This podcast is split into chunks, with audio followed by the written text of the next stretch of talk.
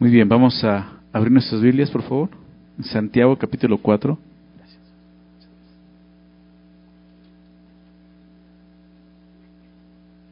Santiago capítulo 4, por favor. Tenemos ya un par de semanas estudiando este, este capítulo y creo que ha sido un buen tiempo, ¿verdad? En el que Dios nos ha hablado, nos ha exhortado, pero también nos ha animado, ¿verdad? A que podamos confiar en Él, a que podamos vivir vidas que le den honra y gloria, porque ese propósito ¿no? de nuestra vida ya como creyentes. ¿no? Dios nos, nos crea y, y no solo nos crea, nos redime con ese fin, vivir para Él y para su gloria. Entonces, de eso se trata, ¿no? Por eso es que estamos aquí y por eso es que estudiamos la palabra, ¿verdad?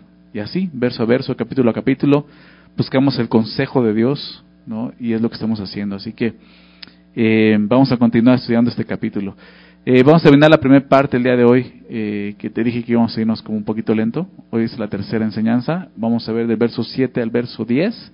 Es la parte que vamos a, terminar de estudiar. Y quisiera nuevamente comenzar leyendo, leyendo este toda la porción del 1 al 10, ¿ok? Aunque ya vimos los primeros seis versículos. Perdón, vamos a ver del 1 al 10. Vamos a ver del 7 al 10, pero vamos a leer del 1 al 10, ¿ok? Para poder recordar el contexto. Dice así, ¿ya estás por ahí? Dice así, ¿de dónde vienen las guerras y los pleitos entre vosotros? ¿No es de vuestras pasiones las cuales combaten en vuestros miembros? Codiciáis y no tenéis, matáis y ardéis de envidia y no podéis alcanzar. Combatís y lucháis, pero no tenéis lo que deseáis porque no pedís. Pedís y no recibís, porque pedís mal para gastar en vuestros deleites. Oh almas adúlteras, ¿no sabéis que la amistad del mundo es enemistad contra Dios? Cualquiera pues que quiera ser amigo del mundo se constituye enemigo de Dios. ¿O pensáis que la Escritura dice en vano, el Espíritu que Él ha hecho morar en nosotros nos anhela celosamente? Pero Él da mayor gracia.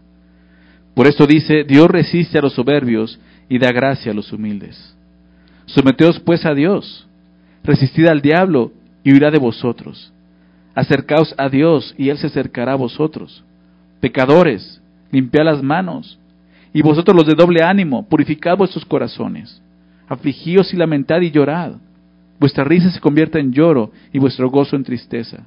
Humillaos delante del Señor y Él os exaltará. Señor, gracias. Aquí estamos, Señor. Aquí estamos nuevamente, Señor. No nos hemos ido. Señor, necesitamos de ti. Gracias por todo lo que tú has hecho por nosotros, Señor. Y gracias sobre todo por todo lo que tú seguirás haciendo en nosotros. Te rogamos, Señor, que sea tu palabra hablando a nuestros corazones, Señor, el día de hoy. Tu Espíritu Santo, Señor, explicándonos y enseñando lo que está escrito. Y que tú sigas transformando nuestras vidas y corazones, Señor. Ayúdanos a entender eh, este pasaje, Señor, y, y, de qué manera esto puede volverse para nosotros algo vital, Señor.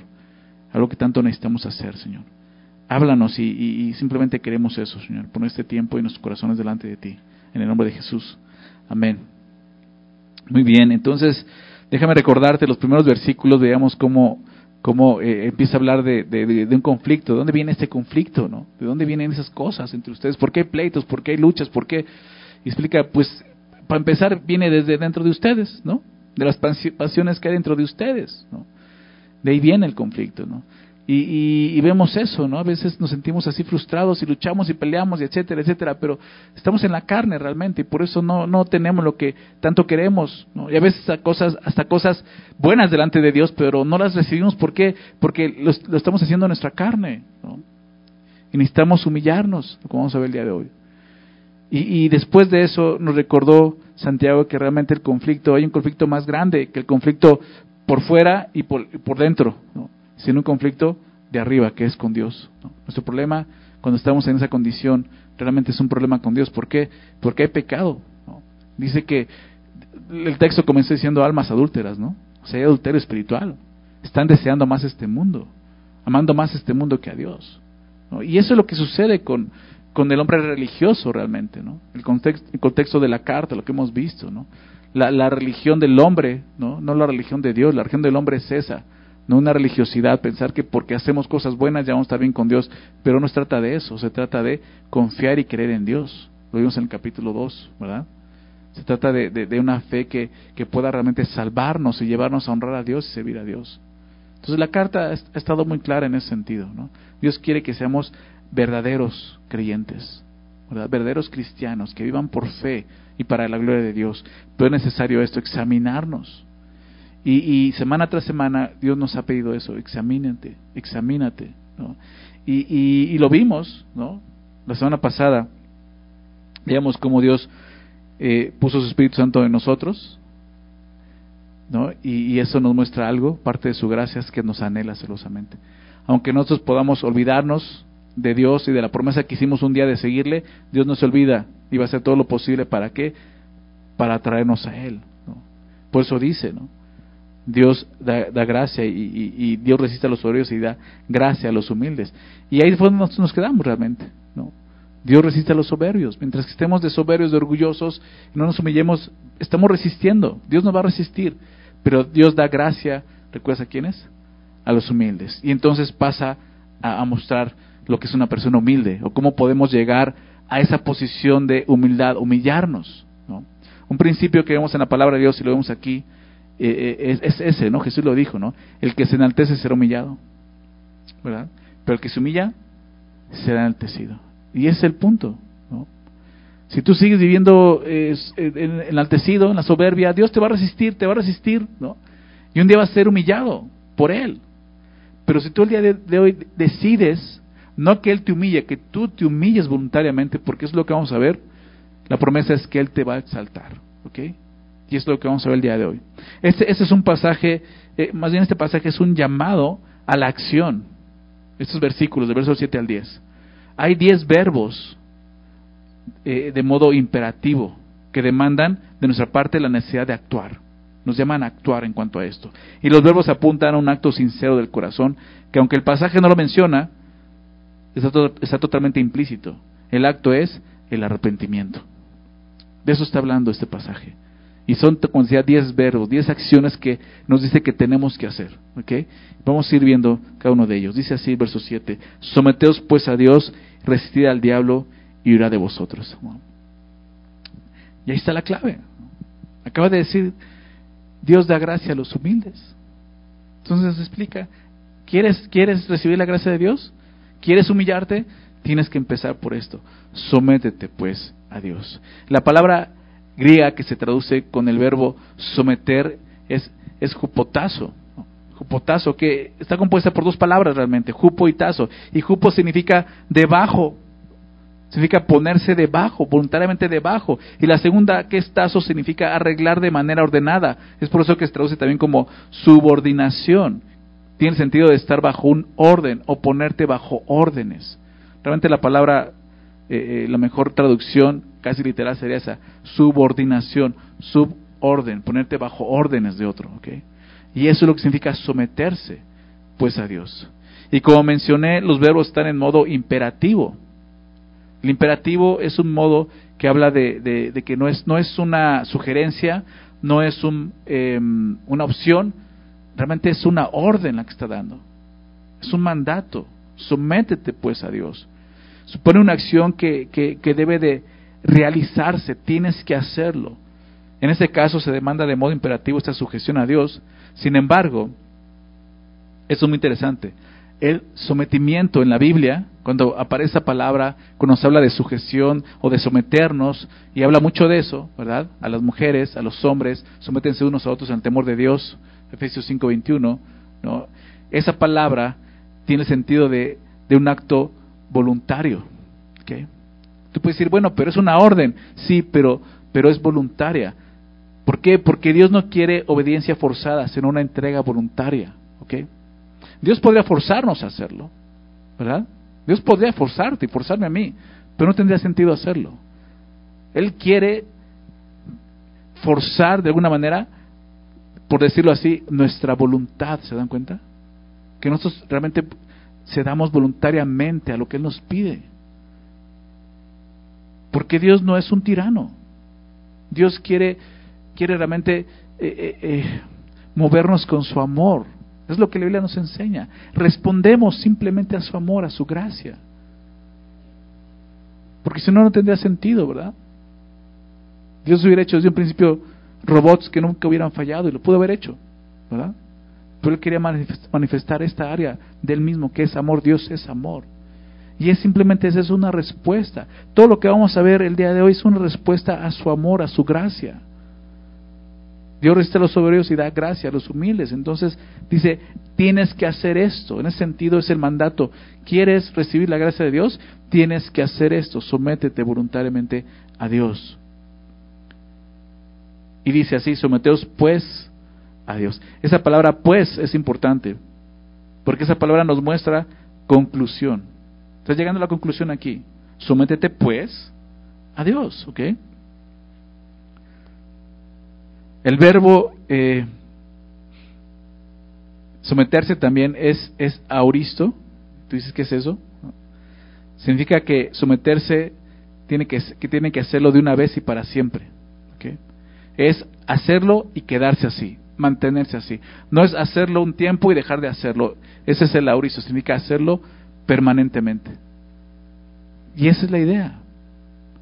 Que podemos someternos todo el tiempo a Dios. Eso no quiere decir que no vayamos a fallar en algún momento. Pero cuando fallemos, sabemos que tenemos que hacer. ¿Qué tenemos que hacer? Someternos pues a Dios, ¿verdad? O sea, eso ya tiene que estar en nuestra conciencia. ¿Ok?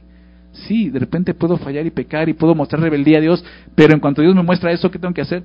Me someto nuevamente bajo su orden. Y esa es la idea aquí.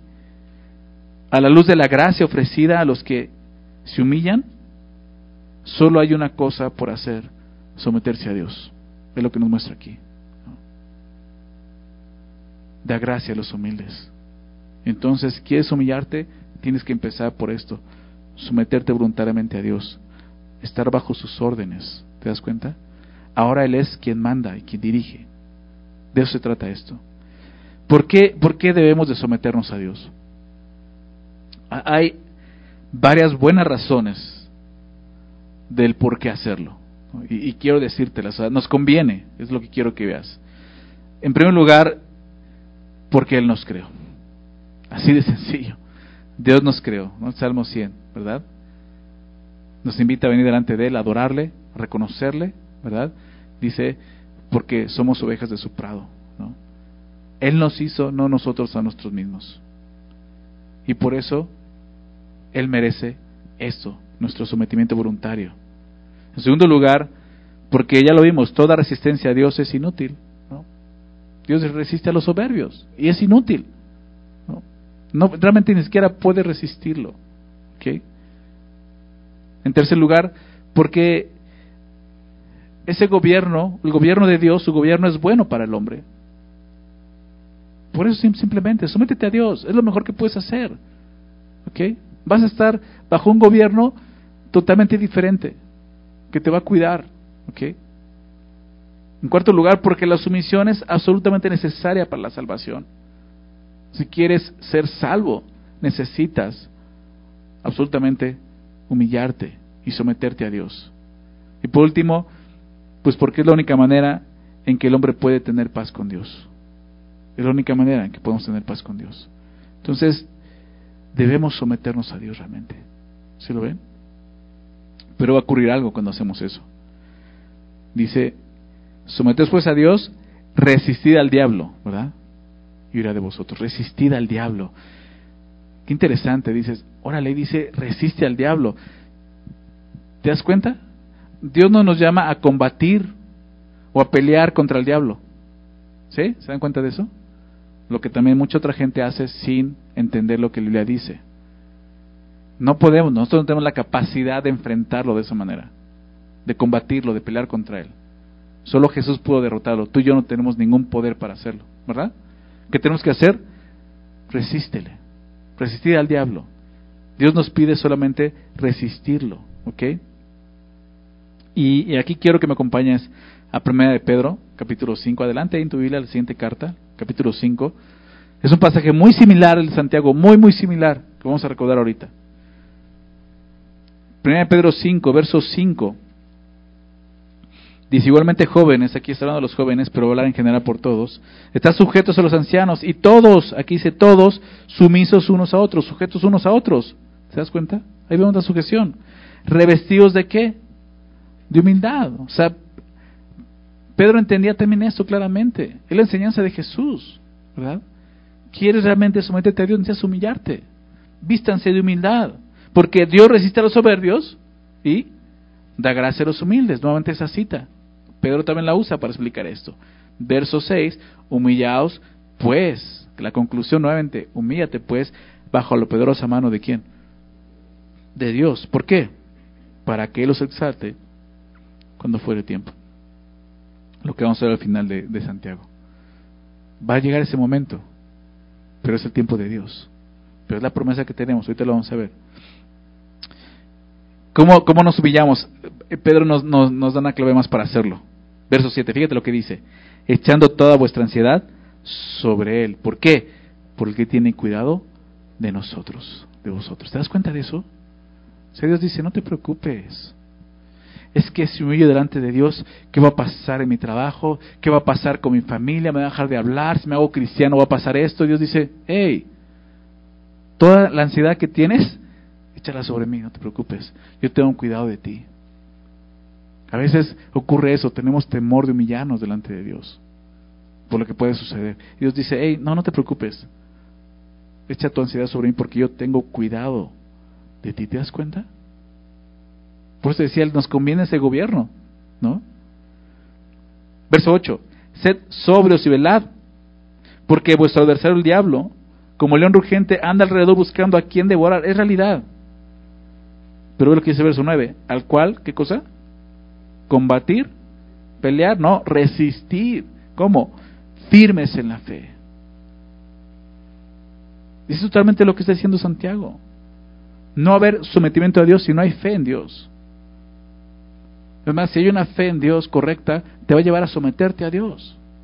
Entonces, es la clave, el cual resistir firmes en la fe, sabiendo que los mismos padecimientos se van cumpliendo en vuestros hermanos en todo el mundo. O sea, no te preocupes, no eres el único que está viviendo eso. Muchos han pasado por aquí. Pero la clave es esta, sométete a Dios, humíllate y Dios va a estar contigo. Regresando a Santiago, entonces, resiste al diablo. Este pasaje nos muestra una verdad que a muchos no le agrada. La verdad es esta. El hombre nunca es señor de sí mismo. Nunca es amo de sí mismo el hombre siempre es, es y será un esclavo. ¿Ok? Es lo que la Biblia nos enseña. Los hombres se jactan y quieren eso, yo controlo mi vida, yo soy mi Señor, yo digo lo que hago en mi vida, y no es así. Si tu pensamiento es ese, yo no necesito someterme a nadie y menos a Dios, debes saber que en ese preciso momento ya te estás sometiendo a alguien, y es el diablo. ¿Sí me explico? Es lo que dice, resiste al diablo. O sea, si no estás resistiendo al diablo, estás cediendo. ¿Te das cuenta? Es lo que dice Santiago. Si tú no estás resistiendo al diablo, sometiéndote a Dios, entonces realmente estás sometiéndote al diablo. Porque esa es la realidad. En ese sentido, el sometimiento significa resistencia.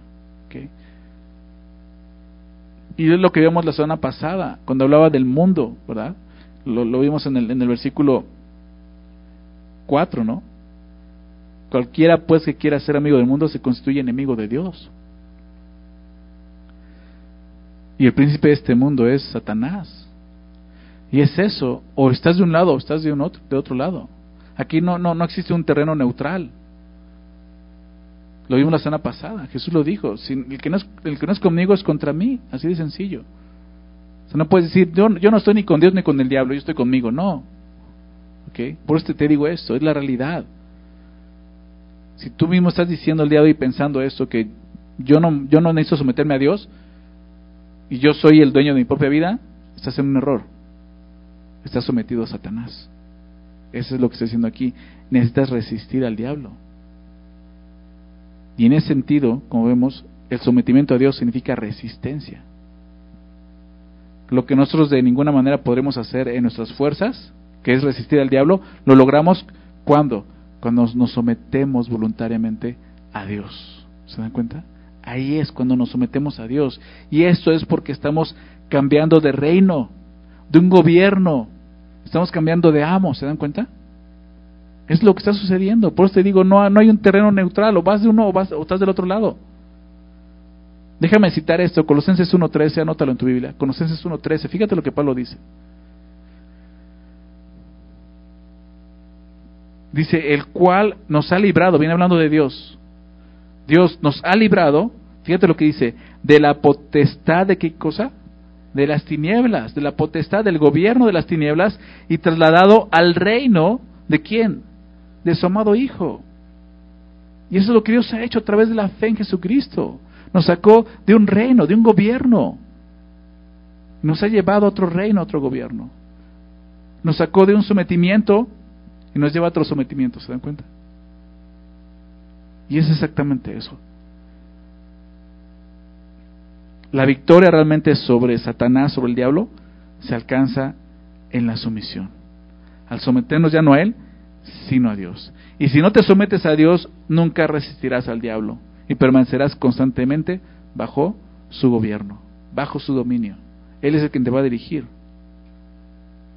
Entonces, Dios nos llama a través de esto a escoger, a decidir cuál será tu amo, Dios o el diablo. Es una decisión, ¿verdad? Si quieres que sea el diablo, síguele, como estás. Si quieres que sea Dios, sométete a Dios. Cree en Jesucristo, acepta su señorío, acepta que Él murió en la cruz por ti, para darte vida tienes que decidir porque uno de ellos va a ser tu amo. Ningún hombre, como te decía, está sin amo. ¿Ok? Resistir al diablo. La palabra, la palabra resistir proviene de dos palabras griegas, muy interesante. Significa, la primera, estar de pie, y la segunda, en contra. Entonces, lo que Santiago nos dice es que estemos en pie en contra del diablo. No como te decía, no que peleemos, simplemente firmes, como decía Pedro, mantente firme en contra de él, como obedeciendo a Dios, sometiéndote a Dios. Resístele. Resiste que la tentación, resiste la maldad. Pero esto no se puede hacer si no te sometes a Dios. ¿Sí se dan cuenta? Entonces todo comienza ahí. Resiste al diablo. Y viene, viene algo ahí, una promesa, ¿verdad? Y huirá de vosotros. Pedro decía, ¿no? Que anda ahí alrededor, ¿verdad? Satanás anda ahí como león rugiente buscando a quien devorar, ¿no es así? Pero aquí la promesa es, y va a huir de ti. A veces cansado, ¿verdad? Y dices, híjole, el diablo anda atrás de mí. O sea, lo siento, lo veo, ¿no? O sea, lo, lo, lo, percibo, ¿no? Y ya quisieras, ya que se vaya, ¿no? Que me dejen paso un rato. Aquí está la clave, resístele, pero ¿cómo sometiéndote a Dios? Y huirá de ti. Esa es la consecuencia de resistir al diablo, que huirá de nosotros. Es lo que Dios dice. Y me encanta eso. Porque, ¿sabes? No importa cuánto tiempo tengas en, el Señor. Tengas una semana, un año, veinte años. Tú puedes resistir al diablo. Esto no es para gente que, no, es que tú no puedes porque pues, llevas un mes en Cristo. No, yo, eso es para los que ya llevamos más de cinco años en el Señor. No, no, no. No, no, no. O sea, tú puedes resistir al diablo y, huirá de ti. Esa es la promesa. Cuando nos colocamos voluntariamente bajo la autoridad de Dios, ni Satanás puede con eso. Es lo que vemos aquí. Él va a huir por la resistencia de tu sometimiento a Dios. ¿Sabes por qué? Porque venimos delante de Él con la autoridad lo que Cristo hizo en la cruz por nosotros. No por lo que tú y yo podemos hacer, por lo que Jesús ya logró. ¿verdad? Ese, es el sentido de Pablo cuando dice en Cristo somos más que vencedores. Lo he dicho otras veces, el cristiano no, eh, no, está peleando eh, eh, este, a ver si gana, está peleando en la victoria, Él ya, ya es victorioso, ya ganamos, Cristo lo hizo por nosotros. Simplemente, ¿qué tenemos que hacer? Mantente firme, resiste, nada más, no pelees, ¿por qué? No tienes que pelear, ya está derrotado. ¿Sí se dan cuenta? Solo mantente firme en lo que has creído sométete a Dios. Y entonces huirá de vosotros. Por eso te decía, esto no es cuestión de cuántos años llevas en Cristo. Si tú realmente has creído en Jesús y has empezado a entender lo que es el Evangelio, que es este sometimiento voluntario a Dios, entonces te vas a dar cuenta que vas a poder resistir lo que antes no podías resistir. Y serías porque vivías bajo ese reino. ¿Ok?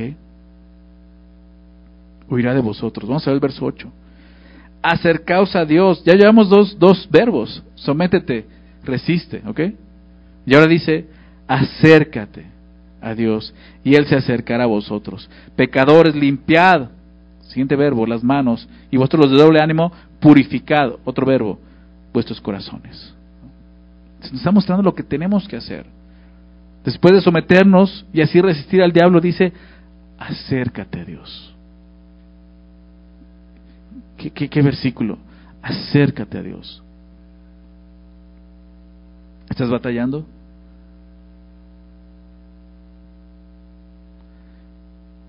¿No puedes resistir al diablo? ¿Te cuesta trabajo someterte? Acércate a Dios. A veces es lo que menos queremos hacer, ¿verdad? Cuando estamos así, nos endurecemos tanto que ya ni queremos orar. ¿Qué tenemos que hacer? Humíllate, entonces acércate a Dios, acércate a Dios. El arrepentimiento implica más que someterse a Dios, más que resistir al diablo, implica, implica esto, comunión con Dios, acércate, dice Dios. Acércate. Qué promesa, ¿no? Ahora, viendo lo que veíamos de principio, que estos verbos tan imperativos, esto no es, no es una simple invitación, es un mandato, acércate. Dios dice, acércate. O sea, cuando no sientas ganas, recuerda, Dios te ordena, acércate, tienes que acercarte. No te vayas, acércate. ¿Por qué? Porque te amo, porque quiero transformarte, porque quiero darte paz. Acércate. Y, y, y como en el versículo anterior, Santiago emplea ese imperativo que también significa una decisión no, decisiva, ¿no? Creo que es lo mismo, pero bueno. Decisivamente, ¿ok? O sea, no te alejes ya, acércate y mantente cerca, no te vayas. Es lo que dice el texto. En la palabra, en la Biblia, el concepto de acercarse a Dios es muy interesante. Para empezar, estuvo asociado desde un principio con el sacerdocio levítico, ¿recuerdan? Era el sacerdocio, el único, los únicos que podían acercarse a, a, Dios a través de, del, del tabernáculo y, y, del lugar santísimo. ¿Recuerdan eso? Lugar santo y lugar santísimo. Eran los únicos. Y tú sabías que para acercarse tenían que hacer una serie de, de purificaciones y lavamientos. No pueden acercarse nada más así porque sí. Dios estaba mostrando, no es tan fácil acercarse a mí.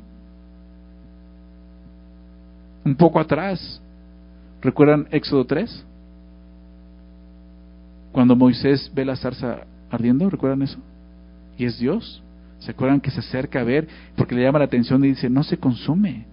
Y se acerca y Dios lo detiene y dice, hey, hey, cuidado. Quita las sandalias de tus pies porque la tierra que estás pisando es tierra santa, ¿recuerdas? Y es, y es como diciendo, no es tan fácil y tan sencillo, no puedes acercarte nada más así. Tú eres pecado, yo soy un Dios santo. Pero aquí nos dice, acércate, ¿verdad? ¿Por qué? Porque ya se ha abierto un camino. Eso es lo que Dios nos invita. Déjame citar aquí a este gran predicador inglés del siglo XIX llamado Charles Spurgeon. Fíjate su frase que dice aquí. Dice Spurgeon esto, fijémonos que no nos invitaría a acercarnos si no hubiera un camino para llegar a Él. En un tiempo, un inmenso y espantoso abismo se interponía entre nosotros y Dios. Pero Jesús tendió un puente para cruzarlo. Así que acerquémonos. El camino a Dios está abierto a todos los que creen en Jesús. Y así es. Por eso Jesús dijo, yo soy el camino, la verdad y la vida, y nadie viene al Padre sino por mí. ¿Recuerdas eso? Porque esa era la realidad. No, era, no podíamos acercarnos a Dios. Y no podemos hacerlo en nuestras fuerzas o méritos o, logros, no sirve. Tenemos que acercarnos solamente por el único camino que Él ha trazado, que es la justicia de Cristo, por la fe en Él. No hay otra manera. Y por eso necesitamos llegar con Él humillados, sometidos. Ya no nos acercamos al trono del juicio, ¿recuerdas? Sino al trono de gracia. Déjame recordar esto, lo vimos en Hebreos, un libro atrás, ahí en tu Biblia, 4, Hebreos 4, verso 14, déjame leerlo desde el verso 14. Hebreos 4, 14. Por tanto, teniendo un gran sumo sacerdote, ¿Recuerdas ese sumo sacerdote? Que traspasó los cielos. ¿Quién es? Dice el texto. Jesús, el Hijo de Dios. Por tanto, retengamos nuestra profesión, porque no tenemos un sumo sacerdote que no pueda compadecerse de nuestras debilidades, sino uno que fue tentado en todo según nuestra semejanza, pero sin pecado.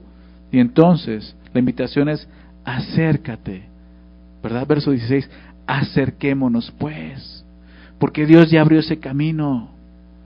¿Verdad? Acerquémonos pues confiadamente, con toda confianza. Ya no tienes que hacer más ritos de purificación, ¿no? quitarte las sandalias. Puedes acercarte confiadamente a, dónde? Al trono de la gracia, para alcanzar misericordia y la gracia para el oportuno socorro. Dios nos invita así, acércate. Ya hay un camino. Y lo que Santiago nos recuerda, acercaos a Dios. Pero no solo dice acércate, fíjate lo que dice, y Él se acercará a vosotros. Qué promesa tan alentadora, ¿no crees? Dios se va a acercar a ti. No es acércate a ver si te abre. Acércate a ver si lo encuentras. Acércate y Él se va a acercar. Qué increíble. Donde debíamos haber encontrado rechazo, hallamos aceptación, ¿te das cuenta? Somos recibidos por su gracia. Dios nos recibe por esa gracia. Acércate. ¿Por qué? Y yo me voy a acercar a ti. Porque Jesús ya pagó por eso. Y aquí es donde vemos que Dios no promete, no promete, por ejemplo, perdonar. No dice acércate y te perdono. No promete salvar, acércate y te salvo. No, Él promete acercarse. Claro que, que la salvación y el perdón están implícitos, pero lo que Dios promete aquí es acercarse. Y esto es lo que Dios está buscando. Tener comunión con el hombre. Es muy claro, ¿no te parece? De eso se trata el Evangelio. El fin supremo del Evangelio es ese, que nosotros regresemos a nuestro Creador, a nuestro Dios. Que Él sea nuestro Dios y nosotros seamos su pueblo. ¿Verdad? De eso se trata, familia. No se trata de nuestra vida en esta tierra. Se trata de nuestra vida al lado de Él de acercarnos y saber que Él se va a acercar, que nos recibe ahora como sus hijos. ¿Te das cuenta de eso? Como un padre, a través de Jesús.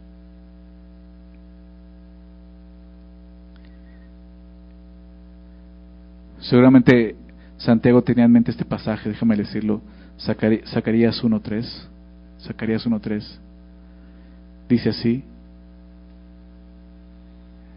Dice profeta, dile pues, así ha dicho Jehová de los ejércitos. Volveos a mí, dice Jehová de los ejércitos, y yo me volveré a vosotros, ha dicho Jehová de los ejércitos. ¿Se dan cuenta? Y eso es para todos. El día de hoy ya en Cristo es mucho más claro. Acércate y Dios se acercará. Acércate, pero acércate no de acuerdo a tus cláusulas, a tus méritos, obras, como te decía, de acuerdo a lo que Él te ha llamado. El único camino que Él ha trazado, que es la cruz, reconociendo el sacrificio de su Hijo amado. Entonces acercaos a Dios y Él se acercará a vosotros. Luego dice esto, pecadores, limpiad las manos. Pecadores. Y, y, como que Santiago ha ido cambiando su lenguaje, ¿no? ¿Si te das cuenta de eso? Santiago no usa aquí el tierno lenguaje que venía usando, llamándole hermanos míos, amados hermanos, ¿verdad? Ahora le dice pecadores. ¿Por qué? Pues porque debido a sus alianzas con el mundo, estos hermanos necesitaban una fuerte amonestación. Y eso es lo que Santiago está haciendo. Anteriormente les llamó almas adúlteras, ¿recuerdas? Entonces, ¿por qué? Santiago no ha perdido el amor por sus lectores. Simplemente ha llegado a la raíz del asunto y debe de ser tratado con el amor, con ese amor que no se goza de la injusticia y que no hace nada indebido. ¿Verdad? Con ese amor que está dispuesto a, a corregir. Cuando el pecado está presente, debe ser tratado siguiendo, como dice Pablo en Efesios 4:15, siguiendo la verdad en amor. Y la verdad era esta. Estaban adulterando espiritualmente y eran pecadores delante de Dios. ¿Sí se dan cuenta? la próxima vez que alguien te diga que eres un pecador, si te ama, no te saques de onda. Te está mostrando tu verdad. Y porque te ama, te está diciendo, eso es pecado, hermano. Estás pecando. Y realmente no tendría por qué ofendernos que nos digan pecadores, porque sinceramente eso es lo que somos. ¿Verdad? La verdad es que ellos estaban pecando. Y como todo pecador, lo que ellos necesitaban era el arrepentimiento. El arrepentimiento. Y es muy importante esto, porque el arrepentimiento comienza con el pecador. ¿A qué me refiero? Si no hay pecado, no hay de qué arrepentirse. ¿Estás de acuerdo? ¿Por qué digo esto? Porque muchos predican un evangelio donde deja a un lado el pecado, como si no, no diga esta palabra porque la gente le ofende, es ofensiva, la gente le molesta que digas que, es pecador. Sí, pero sin esa palabra no hay evangelio, así de sencillo. Se queda en Dios te ama. Pues Dios me ama, pues sí, por soy buena persona, por eso me ama. ¿Sí te das cuenta? Pero Biblia no enseña eso. La Biblia dice, Dios te ama a pesar de que no eres buena persona, a pesar de que eres un pecador. Dios dio a su Hijo por ti. Y eso es gracia. El otro es una deuda, ¿verdad? Me porto bien, Dios tiene que amarme. Pero eso no es el Evangelio. Por eso digo, el Evangelio comienza cuando reconocemos nuestro pecado. Soy un pecador. Merezco la muerte eterna por haber pecado delante de un Dios santo. Pero ese Dios santo dio su Hijo por mí. Y eso es gracia. Y por eso me arrepiento. Y me someto voluntariamente. Y me humillo. Y decido someterme a su voluntad. Y eso es el Evangelio. ¿Estás de acuerdo? Amén. Eso es el Evangelio. Y eso es lo que estamos viendo aquí. Entonces no te ofendas cuando alguien te llama la atención. Y sobre todo cuando un pastor un líder te lo dice. Me da tristeza que a veces me toca esta parte de exaltar a alguien en amor y le muestra su condición, su pecado y se ofenden. Como si yo tuviera algo contra ellos. Lo que quiero es rescatarte. Quiero mostrarte la verdad de Dios. Y lo vemos aquí. ¿Qué dice? Pecadores, limpiad las manos. Santiago continúa mostrándonos en qué consiste el verdadero arrepentimiento. Limpien sus manos. Claro, no es algo que tú vayas a hacer, es algo que Dios va a hacer, pero tú necesitas, tú necesitas ceder a eso, tú necesitas darte cuenta que necesitas eso, rendir tu voluntad a eso, necesitas ser lavado, necesitas ser limpiado. Y como el Salmo 51, David reconoce y dice, yo sé quién va a lavar, no soy yo, es Dios. Lávame más y más de mi maldad. ¿Recuerdas eso? Lávame tú, Señor. Y esa es la idea. Limpien las manos. Acércate a Dios para que Él te limpie. Primera de Juan 1.9, ¿recuerdas? Dios es fiel y justo. Para, si confesamos nuestros pecados, Dios es fiel y justo. Para perdonar nuestros pecados, ¿y recuerdas qué más? Y limpiarnos de toda maldad. Dios es quien nos va a limpiar. Tú no puedes limpiarte. Santiago nos está diciendo, mira, deja de pecar y entonces acércate a Dios. No. Dios dice, disponte, dispón tu corazón a ser lavado por Dios. A someterte a Dios, a obedecer. Dios te va a lavar, Dios te va a limpiar. Las manos, ¿por qué las manos? Porque las manos simbolizan nuestras acciones. A eso se refiere aquí. Limpia tus malas acciones. Santiago nos ha hablado de eso, ¿verdad? Lo vimos eh, eh, la semana pasada, les decía cómo recibimos la palabra. Lo vimos en el verso, en el verso 21 del capítulo 1. Por lo cual, desechando toda inmundicia y abundancia de malicia. Eso es, disponte a ser lavado y limpiado. Desecha, dispón tu corazón y, tu mente a eso, a desechar toda inmundicia, toda maldad que hay en ti todas esas acciones pecaminosas, disponte a llevarlas delante de Dios y que las limpie. Y tú sabes qué son esas cosas que están mal, qué acciones el día de hoy estás haciendo que no están bien delante de Dios. Estás actuando en actos corruptos, sabes que eso no está bien, tus manos están sucias. Estás viviendo una relación de adulterio, fornicación, sabes que no está bien, son las manos sucias, ¿te das cuenta? Dice, limpia tus manos, confiesa tu pecado. Prácticamente está diciendo eso, confiésalo para que Dios te limpie, como vimos en 1 Juan 1.9. Y luego dice esto, y ustedes los de doble ánimo, como vimos anteriormente en el capítulo 1 también, pero en el verso 8, ¿recuerdan? El hombre de doble ánimo es inconstante en todos sus caminos. Es misma, la misma, misma palabra que usa el hombre de doble ánimo.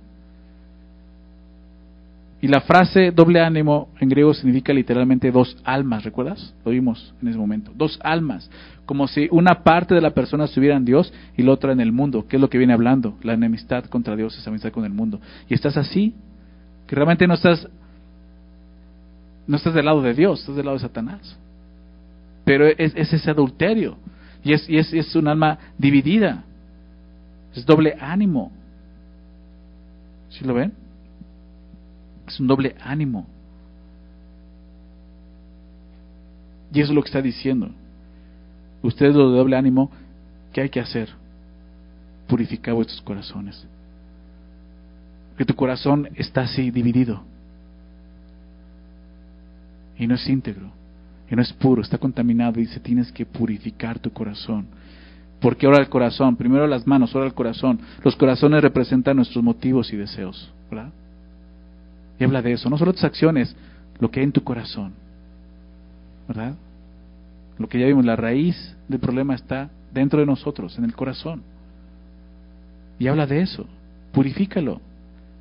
No, no solo se queda en las acciones, sino va, como hemos visto también, a lo más, a lo más profundo. ¿Verdad? A lo más profundo, los pensamientos y las intenciones del corazón, ¿recuerdas? Hebreos 4:12. La palabra de Dios es viva y eficaz y más cortante que toda espada de dos filos y penetra el alma y el espíritu y los tuétanos, discerniendo las intenciones y motivaciones del corazón. Es eso, o sea, purifica tu corazón delante de Dios. No solo disponte a cambiar tu conducta, cambia tu corazón. Es lo que Dios quiere. La manera en que nosotros limpiamos nuestras manos, y purificamos nuestros corazones es por medio del arrepentimiento, que involucra la confesión y el abandono de nuestros pecados. Involucra eso. Un arrepentimiento. Por eso decía al principio, no aparece la palabra arrepentimiento, pero está implícito en todo esto. Confesión y arrepentimiento. Eso es lo que Dios quiere. ¿Ok? Como pecadores necesitamos confesar nuestras malas acciones. Y como personas de doble ánimo necesitamos confesar nuestros motivos que están así, mezclados. Es lo que nos está diciendo así. Disponte a esto. Entonces sométete pues a Dios, resiste al diablo, acércate a Dios, limpia tus manos, purifica tu corazón. Verso 9. Afligíos y lamentad y llorad. Vuestra risa se convierte en lloro y vuestro gozo en tristeza. Aquí vemos al inicio otros tres verbos. Afligíos, lamentad y llorad. Y esos tres verbos tienen que ver con la pena y el dolor que produce el arrepentimiento en el corazón del hombre. Afligirte. Tiene que ver aflicción. El reconocimiento del pecado produce aflicción en el hombre. Cuando una persona se arrepiente genuinamente, hay aflicción en su corazón, hay dolor porque se da cuenta de todo lo que ha hecho, de cómo ha pecado contra un Dios santo que le ama y que dio su vida por él. Y le duele. ¿Has experimentado eso? Eso es lo que dice aquí, aflígete. Antes te gozabas en el mundo, ahora aflígete. Lamentate. Un lamento del corazón, un llorar ¿Recuerda las bienaventuranzas en Sermón del Monte? La primera, bienaventurados los pobres en espíritu, porque Dios es el reino de los cielos. ¿Te das cuenta? Reconociendo tu pobreza espiritual, soy pobre, necesito someterme a Dios, y va a empezar una aflicción. Bienaventurados los que lloran, ¿recuerda lo siguiente? Porque ellos recibirán consolación. Y ese lloro es el que habla aquí, aflicción, lamento, llora. ¿Por qué? Por tu pecado. El pecado tiene que dolernos, familia. Así es lo que vemos aquí. la confesión debería ir acompañada de un profundo dolor por el pecado. Dolerte por tu pecado. La persona que dice que está arrepentida, pero no muestra esta actitud de dolor, de aflicción, realmente no está arrepentida. Es lo que vemos aquí. Mucha gente dice, no, ya me arrepentí, pero realmente nunca experimentó una aflicción ni un dolor por su pecado. Y necesitas considerar eso. Quizás por eso nunca has podido apartarte del pecado.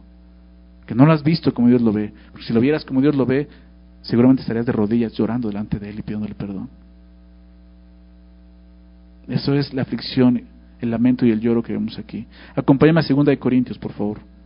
2 de Corintios capítulo 7. Vamos a ahí ver lo que Pablo escribe acerca de, esta aflicción y este dolor, y este lloro. Recuerda, esos verbos están en imperativos, es un mandato, o sea, aflígete, la mente llora, o sea, hazlo. ¿Por qué? Porque Dios necesita verte así, no, porque tú necesitas entenderlo y sentirlo de esa manera. Un dolor profundo en tu corazón de saber que has pecado contra Dios. Dice 2 Corintios 7, verso 8, déjame explicar esto. Dice, porque aunque os, contristé con la carta, no me pesa, aunque entonces lo lamenté porque veo que aquella carta, aunque por algún tiempo os contristó, ahora me gozo, no porque hayáis sido contristados, sino porque fuisteis contristados para qué?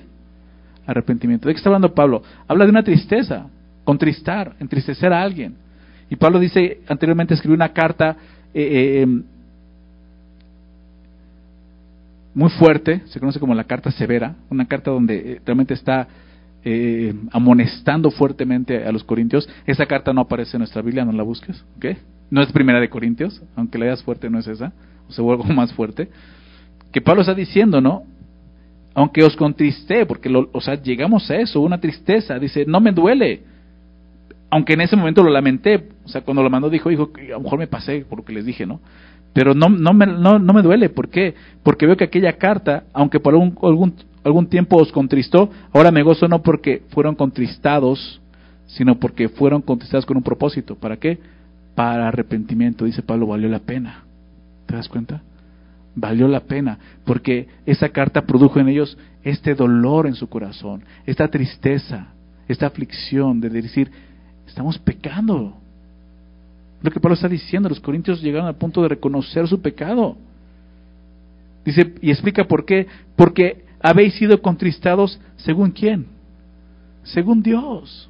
Es la tristeza que, que, Dios produce cuando te acercas a Él y entiendes quién es Él, lo que ha hecho por ti. Y entre más te acercas, más entiendes lo que ha hecho y más te duele tu pecado. Y es esa tristeza que dice aquí, fuiste contristado según Dios, ¿para qué propósito? Para que ninguna pérdida padecieses por nuestra parte. Porque la tristeza que es según Dios, ¿qué produce? Arrepentimiento para salvación, ¿lo ven? Y eso es lo que implica es ese dolor, afligirte, lamentarte, esa tristeza, esa tristeza que viene según Dios, que produce arrepentimiento para salvación. Dios quiere salvarte, pero la salvación implica esto. Dice de que no hay que arrepentirse, pero la tristeza del mundo produce muerte, porque hay otra tristeza. Lo he explicado otras veces, que no es el arrepentimiento real, sino es un simplemente un remordimiento. ¿Verdad? Sientes dolor por las cosas que hiciste, por haber fallado, por las consecuencias de lo que hiciste, te duele, ¿verdad? Pero no hay un arrepentimiento, ¿por qué? Porque sigues practicando ese pecado, sigues en él. A pesar del daño que te ha hecho y a otras personas les has hecho daño, tú lo sigues haciendo. Eso es remordimiento. Pero no es el arrepentimiento, es un dolor, pero no es este dolor profundo en el corazón por haber pecado, sino el dolor de las consecuencias. Híjole, otra vez lo hice, híjole, y otra vez fallé, híjole, otra vez lastimé a esta persona, otra vez. ¿Te das cuenta de eso? Y dice, esa es la tristeza del mundo. ¿Y sabes qué produce esa tristeza al final? Muerte. Ahí no hay salvación. Debemos examinarnos para ver si realmente el dolor que hay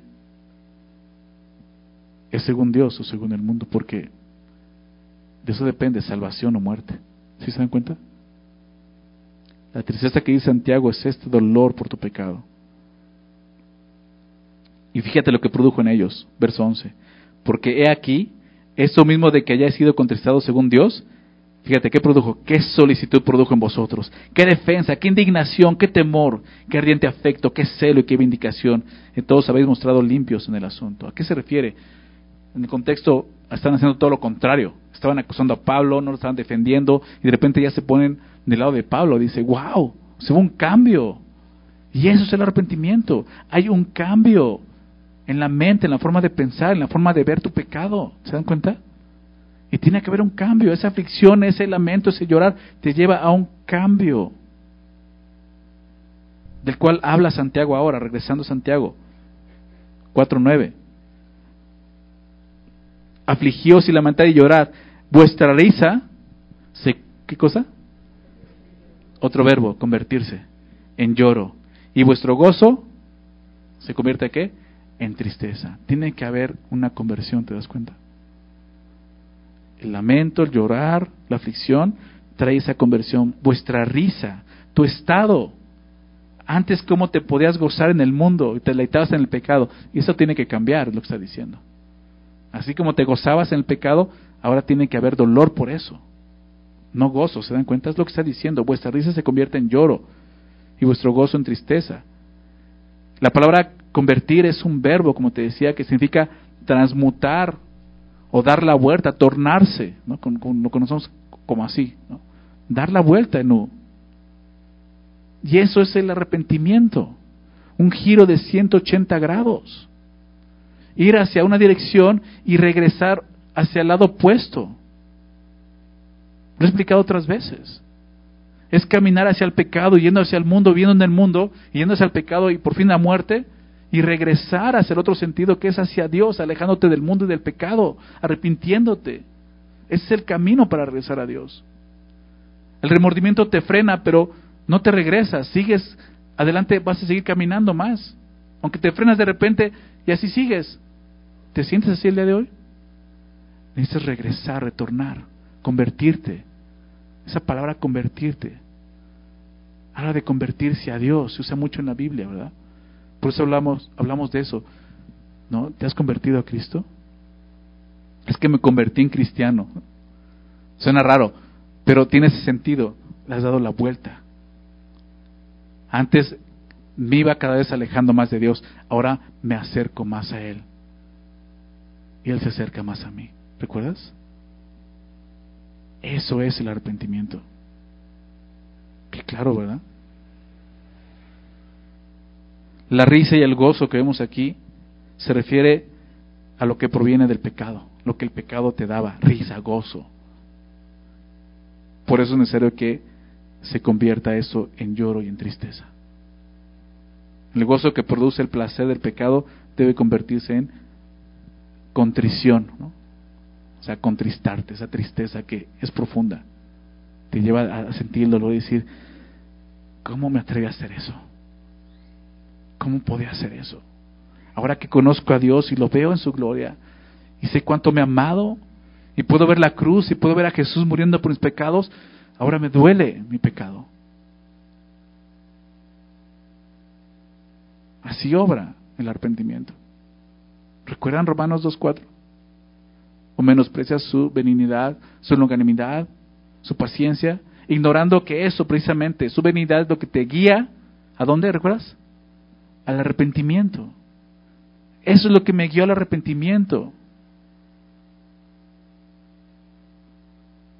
Ver al Señor Jesús clavado en una cruz por mi maldad, pagando el precio de mi pecado.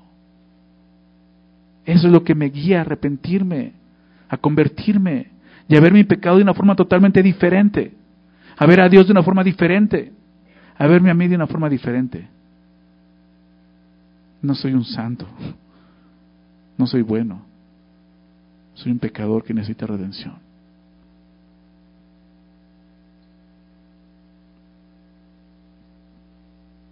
Recuerda, recuerda esa historia. Nada más te voy a decir este versículo. Seguramente conoces la historia, si no, en casa lee esta parte, Lucas 18, 13. ¿Te recuerdas esos dos hombres que están orando delante de Dios? El fariseo y el publicano. Solo te quiero citarte el verso 13. Lucas 18, 13. El publicano. Aquel que mostró un arrepentimiento. Dice así, mas el publicano estando lejos, no quería ni aún alzar los ojos al cielo. Así, así te sientes. No soy digno ni siquiera de alzar los ojos y verte, Señor, cara a cara. No puedo. Eso es lo que se siente. Sino que se golpeaba el pecho diciendo, Dios, sé propicio a mí, pecador. Soy un pecador. Ten misericordia de mí. ¿No fue la oración de David esa? Señor, ten misericordia de mí. Perdóname conforme a tus misericordias. No conforme a mis obras. Tu misericordia. No podemos más que someternos a Dios de esa manera. El gozo del cristiano, porque ¿qué quiere decir? ¿Que el cristiano entonces todo el tiempo va a estar así deprimido y triste? ¿No tiene por qué tener gozo? No, la Biblia habla de gozo, filipenses, gozaos en el Señor, en el Señor, ¿verdad? El gozo del cristiano no proviene del pecado, sino todo lo contrario, proviene de la experiencia de haberse hallado perdonado por Dios. David escribe esto en el Salmo 32, déjame citarlo, verso 1 y 2, y, y, y déjame darte una tarea. Lee el Salmo 51 y el Salmo 32. Son los dos salmos que escribe el rey David después de haber sido confrontado con, con, con, con, Natán y le muestra su pecado y se arrepiente delante de Dios. Y vas a ver el corazón del que está hablando aquí Santiago. Déjame citar solamente los dos versículos primeros del Salmo 32. Fíjate lo que dice. Bienaventurado aquel cuya transgresión ha sido, ¿recuerdas qué? Perdonada. Y cubierto su pecado. Bienaventurado el hombre a quien Jehová no culpa de iniquidad y en cuyo espíritu no hay engaño. Y ahí está el gozo verdadero, decir, he sido perdonado, soy bienaventurado, ¿te das cuenta? Pero para esto tiene que haber primeramente un dolor, una aflicción, reconociendo tu pecado. Regresemos a Santiago, vamos a ver el último versículo. Humillaos delante del Señor y Él os exaltará. Concluye esta parte con esto.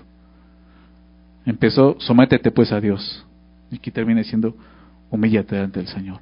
Todo lo que vimos, y este es el último verbo que aparece, humíllate, tiene que ver con los otros verbos. Humíllate delante del Señor. Nuevamente usa este imperativo auristo, ¿recuerdas? El cual indica un acto decisivo. Hazlo. Hazlo ya. siempre.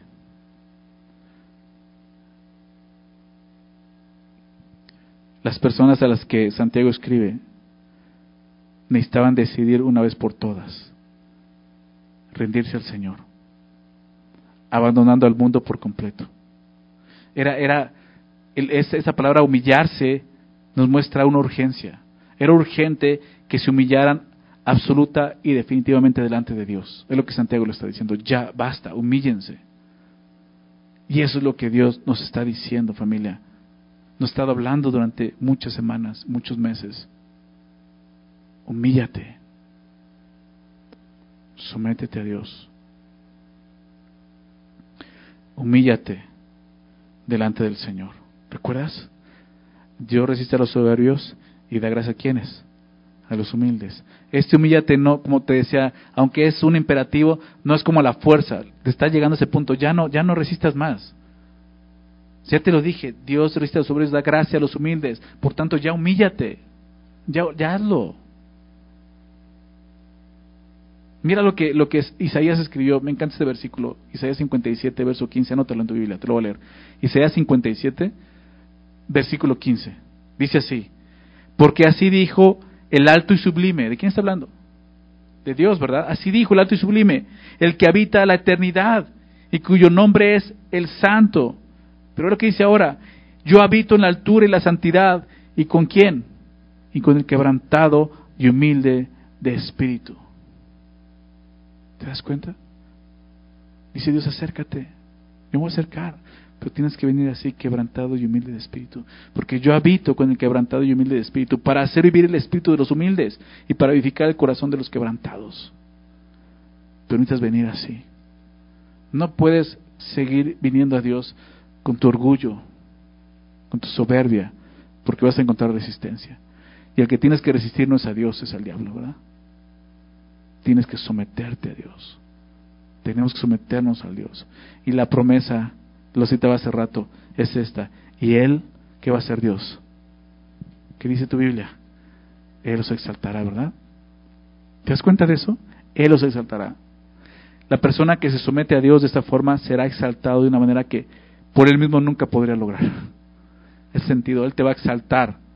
Y ya lo vimos. Y, y la enseñanza y el principio. Pero lo vemos en Jesús. Filipenses 2 nos habla de Jesús. De cómo Jesús se humilló, ¿verdad? Se humilló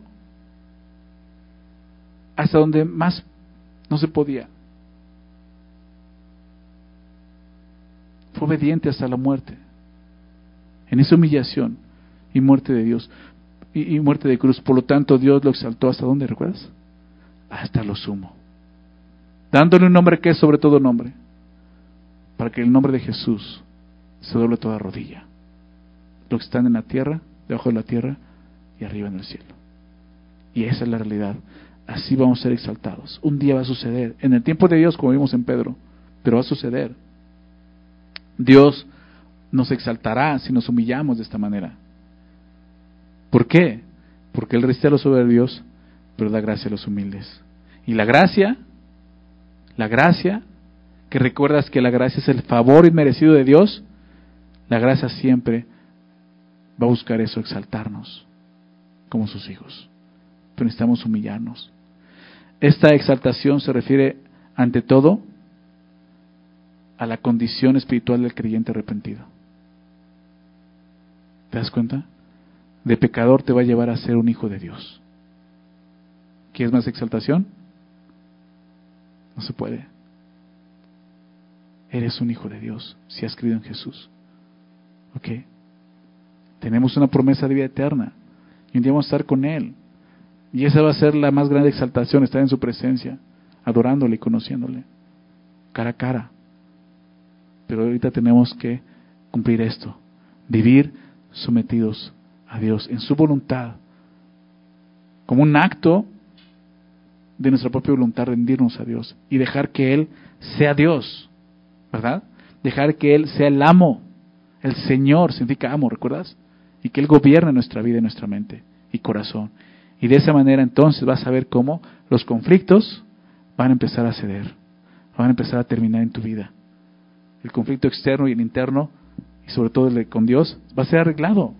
El primer conflicto, que es el más importante con Dios, se va a arreglar, porque te vas a someter a Él. Y de esa manera vas a poder encontrar entonces la dirección para poder resolver todo lo demás en tu vida. Pero necesitamos esto. Imagínate si todos entendiéramos esto y lo hiciéramos, Créeme, el mundo será totalmente diferente, ¿verdad? Pero eso es lo que Dios quiere, por lo menos entre nosotros como iglesia. Así que seamos obedientes, confiemos en el Señor. Vamos a orar, ¿les parece? Señor, agradecemos tu palabra. Gracias, Señor, por que es viva y eficaz, Señor. Nos hablas hoy acerca de eso, Señor, y penetra hasta lo más profundo y discierne lo que hay adentro en el corazón, Señor. Gracias, Padre. Señor, ayúdanos a hacer caso a lo que vemos hoy, Señor. Nos llamas a través de este pasaje a actuar de acuerdo a lo que tú has revelado, Señor. La condición de nuestro corazón. Un corazón pecaminoso, un corazón perdido, Señor. Un corazón egoísta, ensimismado, que lucha por lo suyo solamente, Señor, y pelea por lo suyo sin encontrar satisfacción ni gozo, ni, y a veces ni siquiera lo que quiere, como veamos.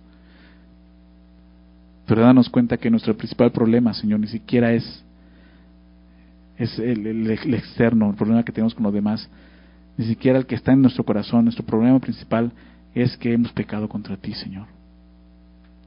Necesitamos arrepentirnos, necesitamos someternos nuevamente a ti, dejar que tú nos laves y nos limpies, Señor, nuestras manos, nuestros corazones, Señor.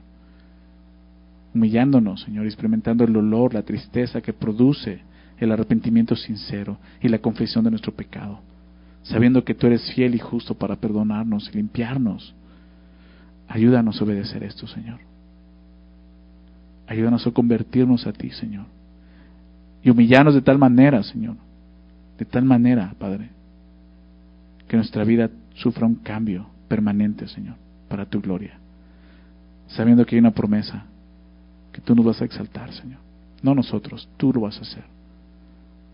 Gracias, Señor, por, por tu palabra.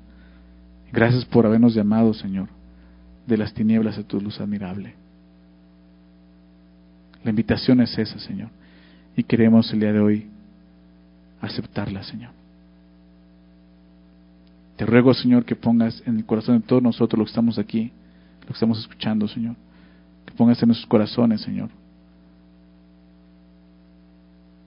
esa rendición que necesitamos, Señor. Rendirnos a ti, someternos a ti, Señor. Y experimentar esta parte, Señor, de del arrepentimiento, Señor. Por favor, Padre. Gracias por tu palabra nuevamente, Señor. Y gracias por ese tiempo. En el nombre de Jesús.